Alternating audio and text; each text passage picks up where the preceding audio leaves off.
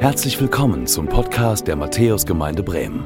Wir freuen uns, dass du mit dabei bist und wünschen dir Gottes Segen. Ja, herzlich willkommen zu unserem Gottesdienst. Herzlich willkommen auch zur Predigtreihe, in der wir uns befinden. Wie es geworden ist, lautet ja diese Predigtreihe. Die dritte Predigt in dieser Reihe. Wir gehen nochmal zurück an den Anfang. Das schadet nicht, das ist gut. Wenn wir noch einmal gucken, wie ist es eigentlich am Anfang gewesen? Wie hat es sich der gedacht, der uns das Leben geschenkt hat? Und wir haben vor zwei Wochen, als die Predigtreihe begann, darüber nachgedacht, dass es etwas gibt, was uns von Gott trennt. Wir nennen es Sünde, Zielverfehlung. Das, was die Gemeinschaft kaputt macht zwischen Mensch und Gott, die doch eigentlich zusammengehören. Und unter dieser Trennung von Gott, unserem Schöpfer, leiden wir bis heute. Wir haben gehört, wie das Böse in diese Welt kam. Das Böse, das wie ein Krebsgeschwür so im Verborgenen am Wirken ist in dieser Welt, ja, aber nicht nur in dieser Welt, sondern auch in unseren Herzen. Auch in deinem Herzen und in meinem Herzen. Und wir haben versucht, das Wesen des Bösen einmal uns vor Augen zu halten. Wie funktioniert das Böse eigentlich? Denn das Böse muss geoutet werden. Das Böse muss ans Licht gezogen werden, damit es seine zerstörerische Macht nicht mehr ausfüllen kann, damit es nicht einfach so weitermachen kann wie bisher. Jesus hat dem Bösen die Macht genommen, als er am Kreuz zur Vergebung unserer Schuld gestorben und am dritten Tag wieder auferstanden ist von den Toten. Und am vergangenen Sonntag hat Philipp König einen Einblick in unser Herz gegeben. Und er hat gesagt, wir haben ein Herzproblem. Du hast ein Herzproblem. Ich habe ein Herzleiden. Sein Thema lautete, wann habe ich genug? Und wir haben gehört, wir kriegen nicht genug. Wir kriegen nicht genug. Das Herzproblem, das wir haben, die Gier unseres Herzens ist wie ein ein Fass ohne Boden, wie ein Eimer mit ganz vielen Löchern. Du kannst hineintun und es läuft so raus. Wir kriegen nicht genug. Wann ist genug genug? Und wir haben gehört, Jesus bietet uns wahres Leben an. Und heute nun die dritte Predigt in dieser Reihe, wie es geworden ist. Es geht um Kämpfe, nämlich um das Thema, wo finde ich Schutz? Und ich möchte euch mitnehmen hinein in einen Text, der so als Hintergrund uns begleitet in dieser Predigt, wo Jesus in der Bergpredigt seinen Freunden und den Menschen, die Hunger hatten nach seinem Wort, die ja, quasi gierten nach seinem Wort, diese Dinge erzählte und diese, dieses Wort mitgab. Matthäus 6. Und ich darf euch bitten, zu dieser Lesung einmal aufzustehen. Und da spricht Jesus, deshalb sage ich euch, macht euch keine Sorgen um das, was ihr an Essen und Trinken zum Leben und an Kleidung für euren Körper braucht. Ist das Leben nicht wichtiger als die Nahrung? Ist der Körper nicht wichtiger als die Kleidung? Seht euch die Vögel an. Sie sehen nicht, sie ernten nicht, sie sammeln keine Vorräte und euer Vater im Himmel ernährt sie doch. Seid ihr nicht viel mehr wert als sie? Wer von euch kann dadurch, dass er sich Sorgen macht, sein Leben auch nur eine, um eine einzige Stunde verlängern? Es soll euch zuerst um Gottes Reich und Gottes Gerechtigkeit gehen, dann wird euch das Übrige alles dazugegeben. Macht euch keine Sorgen um den nächsten Tag. Der nächste Tag wird für sich selbst sorgen. Es genügt, dass jeder Tag seine eigene Last mit sich bringt. Ich bete. Ja, lieber Herr, so gibt, dass wir, ein jeder von uns jetzt das hören kann, hier in der Kirche oder auch vor dem Bildschirm, das hören kann, was du für ihn vorgesehen hast, was du vorbereitet hast. Lass dein Wort wie Saatgut sein, das in unserem Herzen aufgehen kann und Frucht bringt. Segne du jetzt unser Reden und unser Hören. Amen. Ja, die Frage, die uns leitet, wo finde ich Schutz? Und es geht um drei Bereiche. Schutz wovor, Schutz wie und dann noch mal ganz kurz Schutz wozu? Schutz wovor? Das erste. Das ist die Frage, die Menschen mehr beschäftigt, als wir manchmal denken. Wir sind alle bemüht, uns zu schützen. Wir versuchen uns vor Schaden zu schützen. Schutz dient der Abwehr von Schaden. Das ist immer so. Und es wird viel investiert. Ich meine, es gibt eine riesige Versicherungsbranche. Es gibt die vielfältigsten Dinge, die wir tun können, um uns abzusichern. Um irgendwie zu gucken, dass das Leben uns nicht zu hart trifft. Was stellen wir da nicht alles an? Was geben wir da nicht alles aus? Wie bemühen wir uns da nicht? Ich meine, das wird schon deutlich, wenn wir uns mal bewusst machen, wie viele Begriffe es mit Schutz gibt. Ich habe mal geguckt, ich lese euch mal ein paar davon ein bisschen schnell vor, damit ihr das mal euch erinnert. Schutzbrief, Schutzanstrich, Schutzfarbe, Schutzglas, Schutzgebiet, Schutzimpfung, Schutzkappe, Schutzleiter, Schutzmacht, Schutzpanzer, Schutzscheibe, Schutzumschlag, Schutzverband, Schutzmittel, Schutzraum, Schutzplanke, Schutzpolizist, Schutzpatron, Patron, da verhaspel ich mich immer. Schutzpatron, Schutzhelm, Schutzbrille, Schutzanzug, Schutzgebühr, Schutzfilm, Schutzblech, Schutzfrist, Schutzengel und dann gibt es auch noch Schutz mit hinten, Versicherungsschutz, Nasen-Mundschutz, Umweltschutz, Tierschutz, Naturschutz, Grenzschutz, Wärmeschutz, Kälteschutz und so weiter. Also unendlich viele, habe ich lange geübt für, unendlich viele Begriffe, die mit Schutz zusammenhängen. Schutz ist wichtig. Schutz ist wichtiger, als wir denken. Abwehr von Schaden bestimmt unser Leben und zwar unser ganzes Leben. Nun ist das natürlich so, was denn wirklich Schaden ist, das ist für jeden von uns unterschiedlich. Das ist relativ. Also was du schädlich findest oder was dir wehtut, was dir nicht gut tut, was dir nicht dient, das mag für einen anderen dann nochmal wieder ein Stück anders sein. Aber es gibt Grundaspekte, die uns alle in dieser Hinsicht miteinander verbinden. Und ich möchte euch diese drei Grundaspekte, die für mich aus meiner Erfahrung im Umgang mit Menschen immer wieder ans Licht kommen, einmal deutlich machen. Das ist die Schutz vor Armut. Niemand möchte mittellos sein. Es ist die Schutz vor Verletzungen und vor Schmerz. Niemand möchte verletzt werden. Und es ist die Schutz vor Verlust. Niemand möchte verlieren, woran er hängt. Schutz vor Armut. Ich meine, was ist arm oder reich? Darf ich dich mal fragen, würdest du dich als arm oder würdest du dich als reich bezeichnen? Ich meine, das ist auch ein relativer Begriff. Ne? Das ist immer die Frage, mit wem wir uns vielleicht vergleichen. Das ist die Frage, in welchem Kontext wir uns sehen. Am vergangenen Sonntag haben wir in der Predigt gehört, eigentlich sind wir, die wir in Deutschland leben, alle reich im Vergleich zum Weltgeschehen, im Vergleich zum Weltkontext. Sind wir in Deutschland alle reich? Wir leben im Sozialstaat, wir, wir haben irgendwie die Möglichkeit zu überleben. Grundsätzlich denke ich, kann man das so sagen. Und trotzdem gibt es zum Beispiel das sogenannte Existenzminimum. Und wer unterhalb, finanziell unterhalb dieses Existenzminimums lebt, der gilt bei uns als arm. Und davon gibt es einige. Auch in der Gemeinde, auch in unserem Stadtteil Huchting, auch in unserer Stadt Bremen. Wisst ihr, in der Bibel sind arm und reich keine moralischen Begriffe. So nach dem Motto, reich ist schlecht, arm ist gut sondern in der Bibel geht es immer darum, da könnt ihr schauen im Alten und im Neuen Testament, dass diejenigen, die eine Not leiden und die Hilfe brauchen, von denen unterstützt werden sollen, die helfen können, weil das, was sie von Gott bekommen haben, ist nicht nur für sie, sondern zur Unterstützung für die Menschen auch an ihrer Seite um sie herum. Alles, was wir sind, alles, was wir haben, verdanken wir Gott dem Herrn. Und jetzt kannst, kannst, du selber mal überlegen, wir sprechen manchmal von dem, was wir besitzen. Und das klingt dann so ein bisschen so, was wir besitzen, steckt ja auch Sitz drin. Ne? Das ist so, als wenn man auf dem Geldsack säße. Ich besitze es. Ich besetze es. Es gehört mir. Es ist meins. Ich habe es verdient, ja. Ich habe dafür was geleistet. Ich habe dafür gearbeitet. Das gehört mir. Darüber entscheide ich.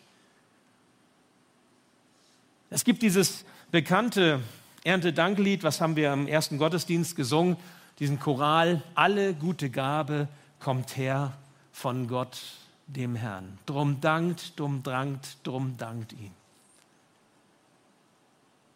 In der Bibel heißt es, Apostelgeschichte 20, geben ist seliger als nehmen. Du hast mehr davon, wenn du lernst, fröhlich und gerne zu geben. Und Paulus greift das auf, 2. Korinther 9, einen fröhlichen Geber hat Gott lieb. Das ist das, was Gott sagt zum Thema Besitz. Ich habe einen Text in der Bibel gefunden, der uns eine sehr weise Entscheidungshilfe gibt, wenn es um arm und reich geht und um den Umgang damit. Und das ist ein Bibeltext, den ich vor einigen Jahren mal entdeckte, als ich so mit diesem Thema zu tun hatte und darüber referierte. Sprüche 30, 8 und 9. Und ich werde diesen Text irgendwie nicht los. Und ich lese ihn euch einmal vor in einer freieren Übersetzung Hoffnung für alle. Da heißt es, bewahre mich davor, zu lügen und zu betrügen. Das ist wie die Überschrift. Bewahre mich davor, unwahrhaftig zu sein, nicht integer zu sein, zu lügen, nicht aufrichtig zu sein. Und dann kommt das Gebet, lass mich weder arm noch reich sein. Wisst ihr, da habe ich erstmal geschluckt. Weil der erste Teil ist klar, lass mich nicht arm sein, ne? Ist klar, wir wollen nicht Not leiden, wir wollen nicht mittellos sein, wir wollen nicht arm sein. Den zweiten Teil fand ich dann, warum kann ich denn nicht sagen, Herr, mach mich reich? Warum soll ich beten, Herr, ich will nicht reich sein? Und der Sprücheschreiber sagt, gib mir nur so viel, wie ich zum Leben brauche. Denn wenn ich zu viel besitze, bestreite ich vielleicht, dass ich dich brauche. Und ich frage, wer ist denn schon der Herr? Wozu brauche ich ihn denn? Ich habe ja meinen Besitz. Bin ich, bin ich doch nicht abhängig von ihm? Was soll ich dann Erntedank feiern? Ich habe meinen Besitz. Ich mache das schon, ich kriege das schon hin. Wenn ich aber zu arm bin, werde ich vielleicht zum Dieb und bereite dir, meinem Gott, damit Schande. Also soll mal einer sagen, dass die Bibel nicht konkret und praktisch ist. Soll mal einer sagen, dass die Bibel uns nicht wirklich was an die Hand gibt, was uns hilft, auch mit den Dingen umzugehen, arm und reich? Das ist ein gutes, praktisches Gebet, was die Bibel uns hier an die Hand gibt. Lass mich weder arm noch reich sein. Du kannst materiell reich sein und dann stehst du in der Gefahr, dich von Gott zu lösen und Gott, den Schöpfer und Erhalter deines Lebens, zu vergessen. Was brauchst du ihn, wenn du denkst, du hast alles? Was brauchst du ihn, wenn du denkst, du bist nicht mehr abhängig von ihm? Du kannst aber auch arm sein und dann stehst du in der Gefahr, vielleicht dich zu versündigen, weil du etwas nimmst, was nicht dir gehört oder was dir vielleicht nicht zusteht oder weil du dich mit anderen vergleichst, neidisch und eifersüchtig und denkst, du brauchst unbedingt das, was der andere hat, zum Glücklichsein. Und dann kommt so diese Wurzel der Bitterkeit in dir auf und du bist nicht mehr zufrieden mit Gott. Und die Begriffe, die da eine Rolle spielen, sehen wir jetzt hier. Die Dankbarkeit. Wir verlernen so schnell Dankbarkeit. Ihr hier in der Kirche, im Kirchraum, im Saal, habt auf euren Plätzen einen Zettel und einen Stift gefunden. Und ich möchte euch ermutigen, während des Gottesdienstes oder vielleicht auch während der Predigt, wenn es euch in den Sinn kommt, aufzuschreiben, wofür bin ich Gott dankbar? Und jetzt sag mir bitte nicht, ich habe nichts, wofür ich dankbar sein kann. Ich glaube, du hast etwas, wenn du darüber nachdenkst. Und vielleicht wird es während der Predigt noch klar. Und wenn du etwas hast, wofür du dankbar bist, schreib es auf diesen Zettel. Ich werde dir nachher sagen, was du damit machen kannst. Wir haben noch andere Begriffe, die hier eine Rolle spielen. Genügsamkeit. Wann ist genug genug? Haben wir am vergangenen Sonntag gehört. Kann ich mir genügen lassen? Oder warum denn nicht? Was treibt mich an, dass ich es mir nicht genügen lassen kann? Zufriedenheit. Frieden haben mit dem, was Gott uns gibt und nicht neidisch auf das schauen, was ich nicht habe und noch nicht habe oder was ich meine noch haben zu müssen. Bescheidenheit. Und man könnte es noch weiterführen. Enthaltsamkeit, Mäßigung. Also es sind alles so Begriffe, ich weiß, das hört man nicht gerne. Aber denkt noch mal drüber nach. Wie kann ich denn dankbar sein, wenn ich das andere nicht versuche auch zu leben? Wie kann ich dankbar sein für das, wenn ich immer noch neidisch auf das schaue, was ich noch nicht habe? Immer auf die andere Seite des Ufers. Und wenn ich denn da bin, merke ich, das ist es auch noch nicht und ich gucke weiter. Und so geht das das ganze Leben lang. Wie so ein Kind, das in der Einkaufsschlange an der Kasse sich bei den Süßigkeiten auf den Boden wirft und schreit, ich will das haben. Und mancher Christ ist immer noch in dieser Kindrolle übertragen und schmeißt sich vor Gott und sagt, ich will das haben. Als wenn es das ist, was wir zum Leben brauchen, um dankbar zu sein. Lass mich weder arm noch reich sein. Gib mir das, was ich brauche, um damit gut leben zu können mit dir in dieser Verbindung. Also Schutz vor Armut, ein ganz, ich glaube, ganz wichtiges Thema, aber ihr merkt auch ein ganz herausforderndes Thema. Und dann geht es weiter, Schutz vor Verletzungen und vor Schmerz. So als Seelsorger und jemand, der viel mit Menschen und auch mit ähm, manchmal den Schattenseiten des Lebens ja auch zu tun hat, Menschen begleitet, auch über längere Zeiträume hinweg, habe ich gemerkt, dass das und auch in meinem eigenen Leben ein ganz starker Motor ist. Schutz vor Verletzungen, Schutz vor Schmerz. Der amerikanische Psychologe Lawrence Crabb sagte einmal, wir wurden nicht zum Leiden geschaffen.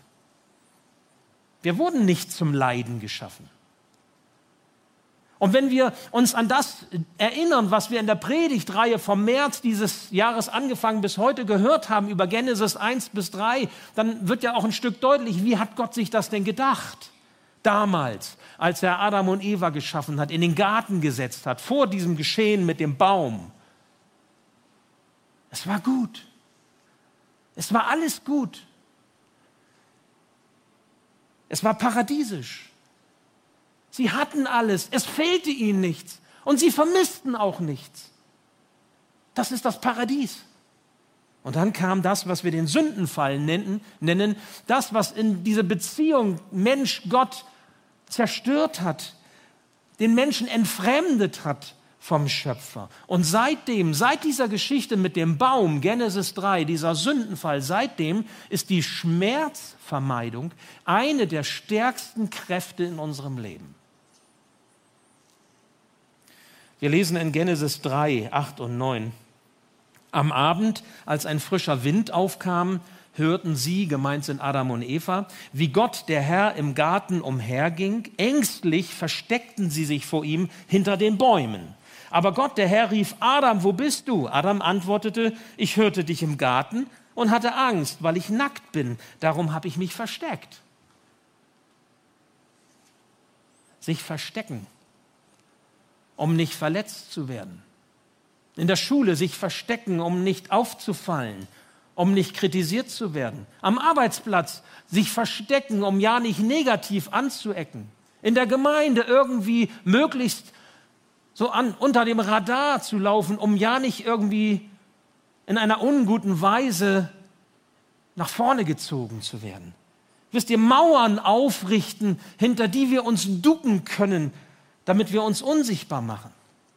Einen harten Panzer anlegen, eine harte Schale uns aneignen, damit wir im weichen Kern unseres Herzens ja nicht verletzt werden oder wieder verletzt werden und wieder verletzt werden.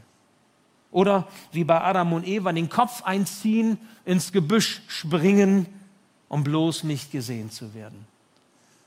Wisst ihr, die Mechanismen zur Schmerzvermeidung sind unendlich vielfältig.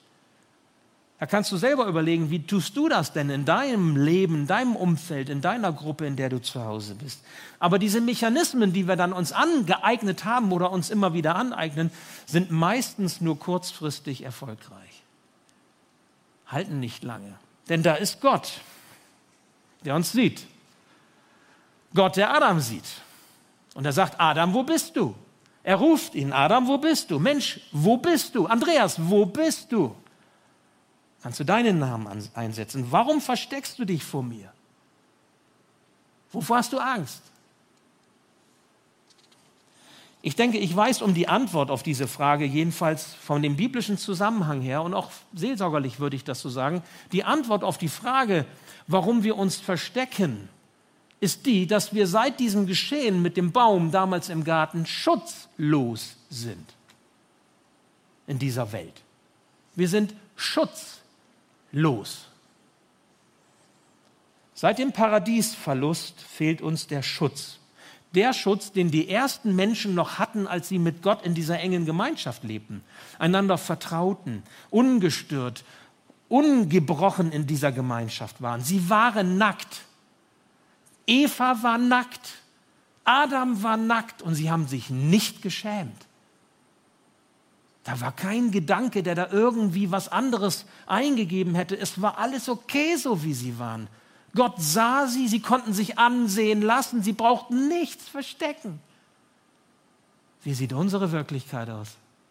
Meine, deine.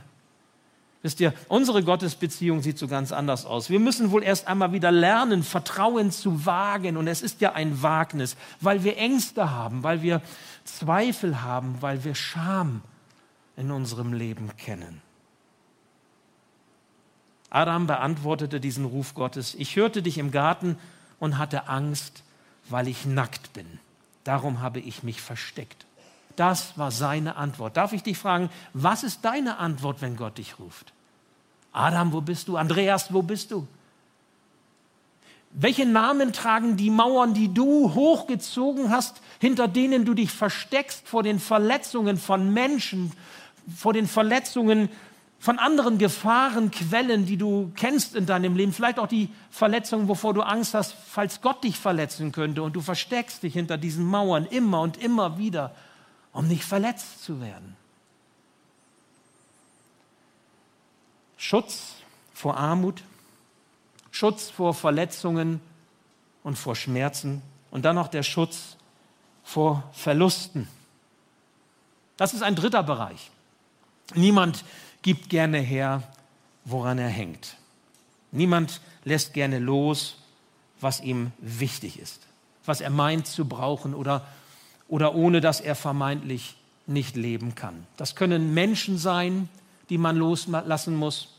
Ich selbst, wir in der Familie haben vor zwei Tagen einen lieben Menschen loslassen müssen, der zu unserer Familie gehörte. 92 Jahre, da kann man sagen, oh, das ist ein wirklich gesegnetes Alter, ist es auch. Und wisst ihr, wenn man denn dabei ist, und ich hatte die Möglichkeit, es war Gottes Timing, dabei zu sein, zu sehen, wie ein Mensch stirbt. Und nicht irgendeiner, sondern einer, der zur Familie gehört. Und man ist dann dabei und man hält die Hand und streichelt die Wange, bis dann die letzte, der letzte Atemzug erfolgt. Das tut weh. Das ist ein Verlust. Einen Menschen loszulassen, der einem wichtig war. Sie war wie eine zweite Mutter für uns. Sie hatte keine eigenen Kinder und Sie war immer für uns da und dann sind auch 92 Jahre eigentlich nichts. Also nicht wirklich, versteht ihr? Weil der Mensch einem wichtig ist, nicht das Alter ist entscheidend. Verlust vom Menschen, die gehen. Also vom Verlust von Menschen, so muss man sagen, die gehen, die uns genommen werden. Manchmal sind es aber auch Gesundheitsfragen, wenn, wenn die Gesundheit uns genommen wird durch Krankheiten, vielleicht auch chronische Krankheiten, durch das Älterwerden, durch Gebrechen, und wir stellen fest, es wird nicht besser. Das ist ein Verlust. Manchmal müssen wir aber auch Träume, Wünsche und Sehnsüchte loslassen. Und mancher sagt sich, ich habe mir mein Leben anders vorgestellt. Ich habe mir meine Ehe vielleicht anders vorgestellt. Ich habe mir meine Familie anders vorgestellt. Ich habe mir meine berufliche Karriere und meinen Werdegang anders vorgestellt. Wisst ihr, Verlust von dem, was uns wichtig ist, woran wir hängen. Und, und immer bedeutet dieser Verlust Trauerarbeit, weil jeder Verlust Abschied bedeutet. Vom ersten Schritt unseres Lebens an müssen wir lernen, loszulassen. Und da merkt ihr, wie, wie tief diese, diese Suche nach, nach Halt, nach Orientierung doch in unserem Leben ist und dazugehört. Wir suchen wirklich diesen Halt. Wir suchen den Schutz im Leben. Wisst ihr, ich bin sicher, Adam und Eva, als Gott sie aus dem Garten Eden herausschmiss, haben sie auch Sehnsucht gehabt zurück nach dieser Zeit vor dieser Sache mit dem Baum. Und sie hatten bestimmt auch Sehnsucht danach, wieder in dieser Gemeinschaft zu sein mit Gott, wo sie nackig sein konnten und es war okay. Und nun waren sie draußen und alles war anders und alles musste irgendwie anders sein und Gott war auf einmal so weit weg. Ich glaube, so ging es den beiden. Und darum die zweite Frage, Schutz wie? Schutz wovor und Schutz wie? Wie kann es Schutz geben in unserem Leben? Nun, bei Gott gibt es ja keinen Schutzbrief, den man so käuflich erwerben kann, keine Ahnung, in jedem Monat 85,95 Euro oder so und dann hast du für alle Eventualitäten des Lebens Sicherheit, es läuft immer gut. Ich meine, was gibt es nicht alles für Schutzbriefe und Versicherungen? Das haben wir am Anfang schon gehört. Und wo, wogegen und wofür kann man sich nicht alles versichern und absichern, um ja nicht irgendwie Schaden zu nehmen? Sowas gibt es im Glauben an Jesus Christus, im Glauben an den biblischen Gott nicht. Würde es das geben, lass dich mal kurz drauf ein, stell dir mal vor, es gäbe sowas. Weißt du, was das dann ist? Dann ist das nicht Glaube, sondern Magie.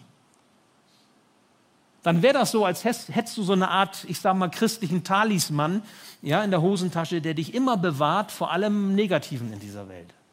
Das gibt es aber nicht. Das sagt die Bibel auch nicht. Unser Leben hier auf Erden ist immer angefochten.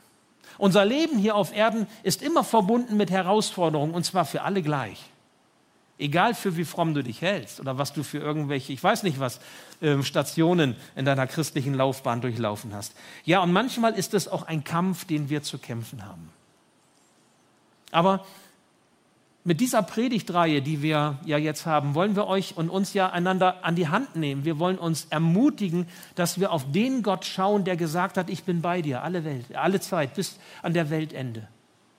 Und er ist bei uns als Gott Vater, der uns tröstet, der uns liebt und ermutigt, wie ein Vater und wie eine Mutter es tun. Und er ist bei uns als Sohn als Jesus, als Sohn, der sein Leben für uns gegeben hat, weil er uns so sehr lieb hat und der gesagt hat, ich erlöse dich für Zeit und Ewigkeit. Und er ist bei uns als Heiliger Geist, durch den wir uns immer wieder vergewissern können, wir müssen nicht einen Tag, nicht eine Minute, nicht eine Sekunde ohne diesen Jesus sein. Komme, was wolle. Wir sind niemals allein. Der römisch-katholische Theologe und Schriftsteller Lothar Zenetti der hat einmal folgendes Wortspiel gebraucht und ich liebe so Wortspiele.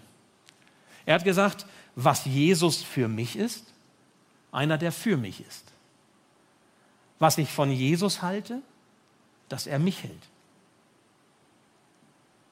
Und ich finde das so, so tröstlich zu wissen, da ist einer, der mich hält. Da ist einer, der mich sieht. Der ist für mich immer und ewig.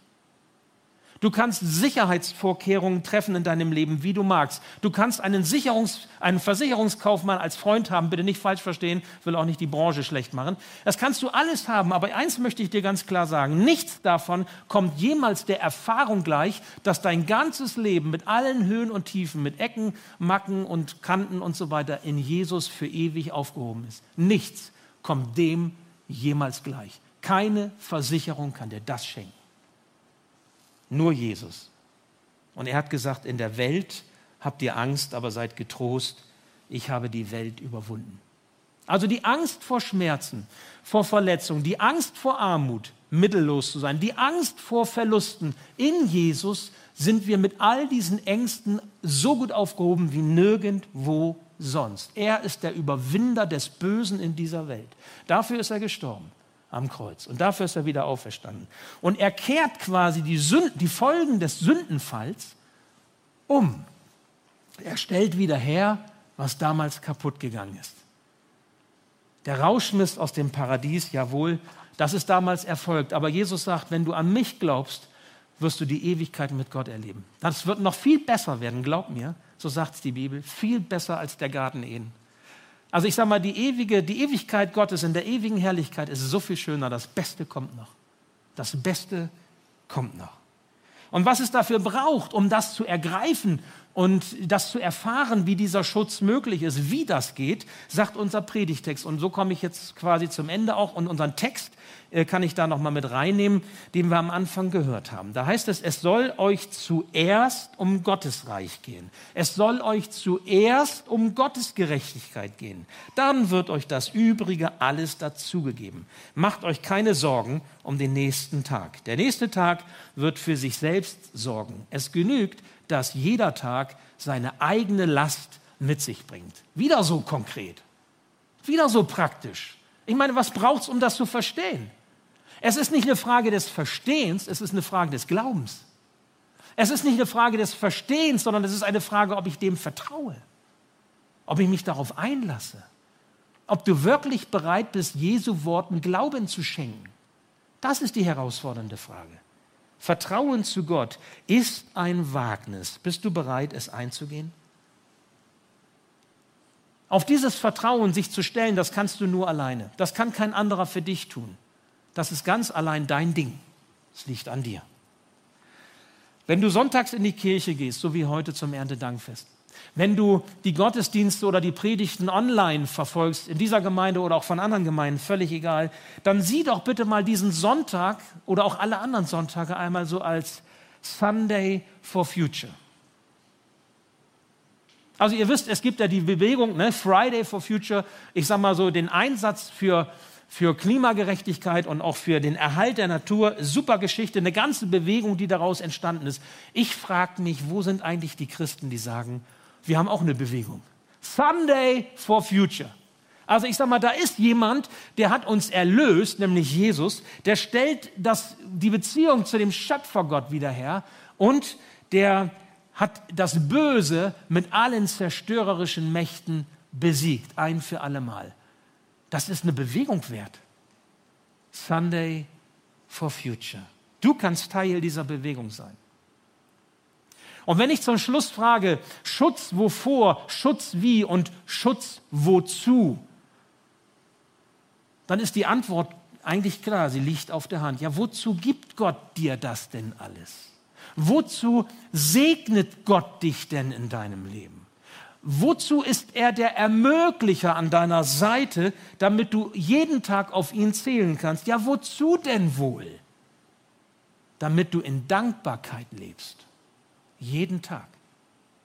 Und wenn ihr hier vorne so seht, wie wunderbar das Team, ein herzliches Dankeschön auch an das Team, die das hier so schön gestaltet haben. Ganz super. Ich war ganz begeistert davon, wie toll sie das hier und ansprechend sie das hergerichtet haben. Dann wird doch deutlich Erntedank. Wir haben jeden Tag Grund, dankbar zu sein für das, was Gott uns gibt. Ob wir uns arm oder reich ansehen. Relativ. Du hast immer Grund, dankbar zu sein, auch wenn du durch tiefe Täler gehst. Auch wenn du Abschied nehmen musstest, wie ich jetzt vor zwei Tagen. Vorher hier noch Gebetsveranstaltungen in der Gemeinde und dann bist du dabei, wenn jemand stirbt. Ja, so ist das Leben. Auf der einen Seite wird geboren und auf der anderen Seite musst du Abschied nehmen und dazwischen bewegt sich alles. Wir haben Grund, dankbar zu sein. Wenn wir nur die Dankbarkeit erkennen, wenn wir wahrnehmen, was Gott uns schenkt und wie er dahinter steht. Ich möchte euch eine kleine, kurze, zum Schluss tiefgängige ähm, Geschichte erzählen, ganz kurz, weil die könnt ihr euch im Herzen so festhalten, könnt ihr mitnehmen.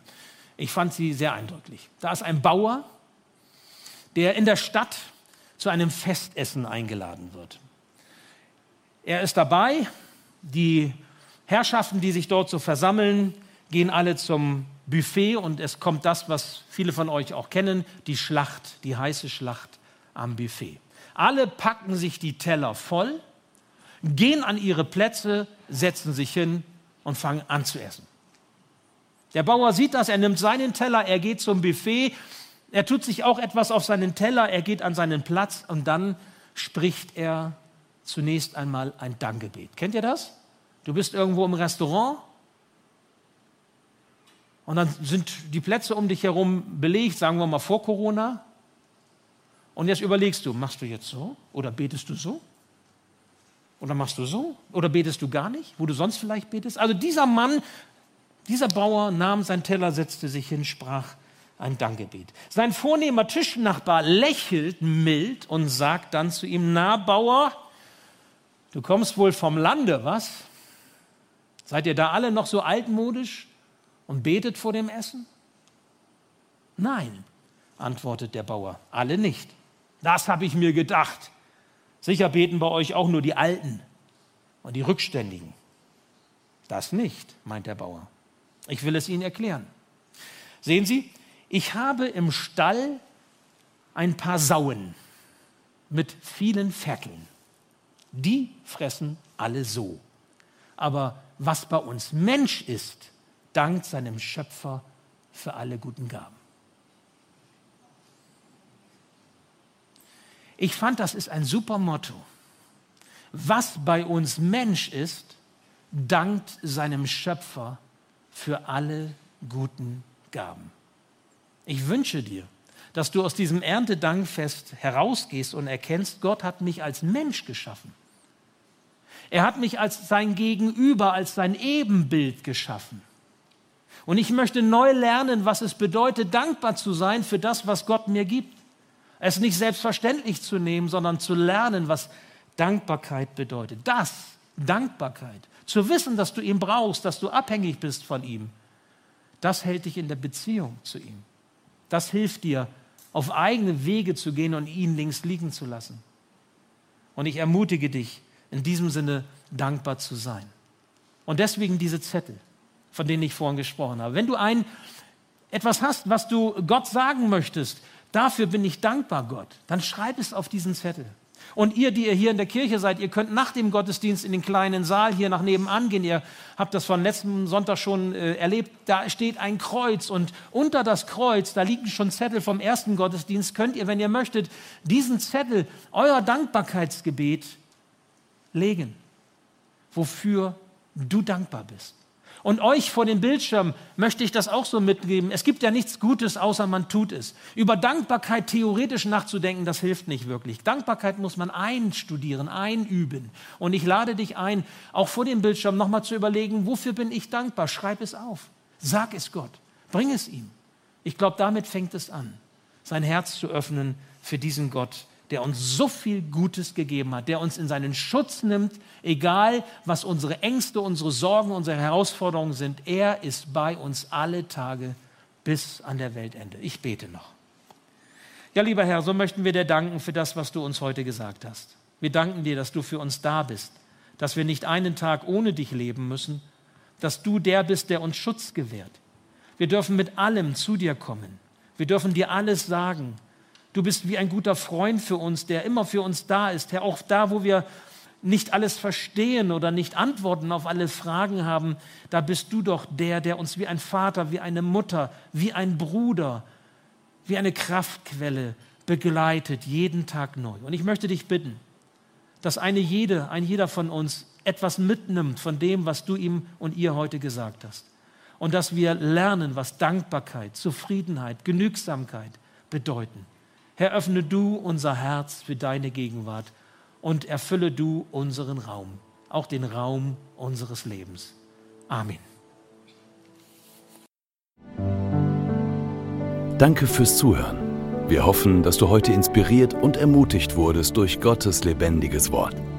Unser Gebet ist, dass es viel Frucht bringt. Weitere Infos findest du unter www.matthäus.net.